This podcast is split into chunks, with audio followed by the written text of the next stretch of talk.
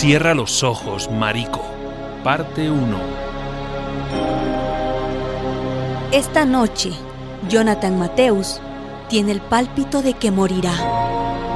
Cada segundo que pasa parece ser el último. Ahora está de rodillas y con los ojos cerrados. Su cuerpo tiembla y el sudor corre frío por su cuello. La orden había sido tajante y definitiva. No, por favor, no. No veas y baja la cabeza, chico, baja la cabeza.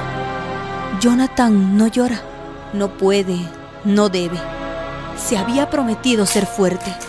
La pistola lo apunta de nuevo y la frase vuelve a repetirse. Por marico verás lo que te pasará. Está claro, el momento está por llegar.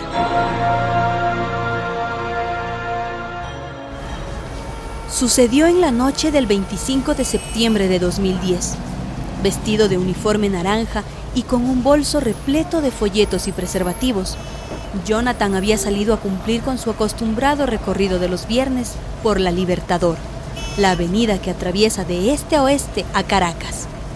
Como miembro de la ONG Venezuela Diversa, tenía más de un año visitando a los transgéneros y trabajadoras sexuales de la conocida arteria vial capitalina.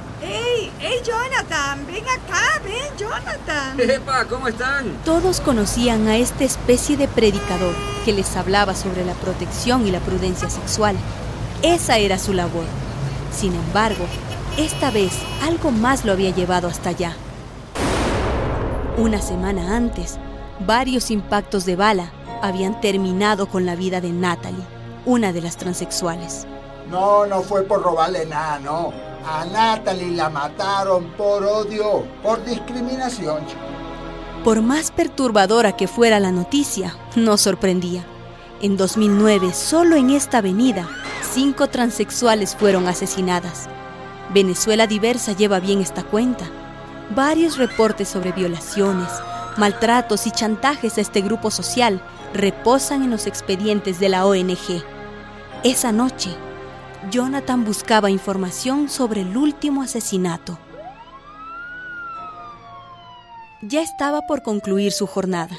Conversaba sobre Natalie, la víctima más reciente, con una de sus compañeras de trabajo en la Libertador, cuando una patrulla de la Policía Metropolitana se estacionó a pocos metros de él. Del vehículo se bajaron nueve personas, todos con las pistolas alzadas y gritando, ¡Contra la pared ya! ¡Ven acá tú, marico! Espera, pertenezco a una organización de derechos humanos. Derechos humanos una mierda. Tú te vienes con nosotros. Vamos, métete a la patrulla. a empujones, metieron a Jonathan en el carro patrullero. ¿Qué le pasa? ¡Que se lo aquí! Subieron al vehículo, arrancaron. Ya eran pasadas las 10 de la noche. Siete de los policías, entre ellos una mujer, le hacían compañía a Jonathan en la parte trasera del vehículo, una especie de jaula. Allí también tenían detenido a un joven de unos 14 años. Su ropa era sucia y sus ojos enrojecidos.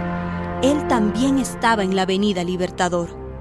Tú eres un pedazo de marico. Eres el sapo que se la pasa hablando paja y nos tienes a todos metidos en peo. Uno de los policías levantó su arma y lo apuntó. Jonathan, con el corazón acelerado, intentó hablar para defenderse. Pero yo no he hecho nada. Cállate, chico, cállate. Sabía que no debía insistir o desobedecer. ¿Y tú, el jovencito, quién eres? Seguro el marido de este. La policía apuntaba ahora hacia el menor de edad. Ay, mira, está llorando, no joda, está cagado. Tú, ponlo a toser sangre para que sepa quién manda en esta vaina. La orden se cumplió. Los golpes lograron ahogar el llanto del adolescente. Ninguna de las súplicas calmó al policía. Y tú, cierra los ojos, marico de mierda. Con los párpados apretados, Jonathan escuchaba los gritos. Quería llorar, pero hacía lo posible por mantener la calma. Sabía que después irían con él. Esta crónica continuará. Una producción de radialistas.net.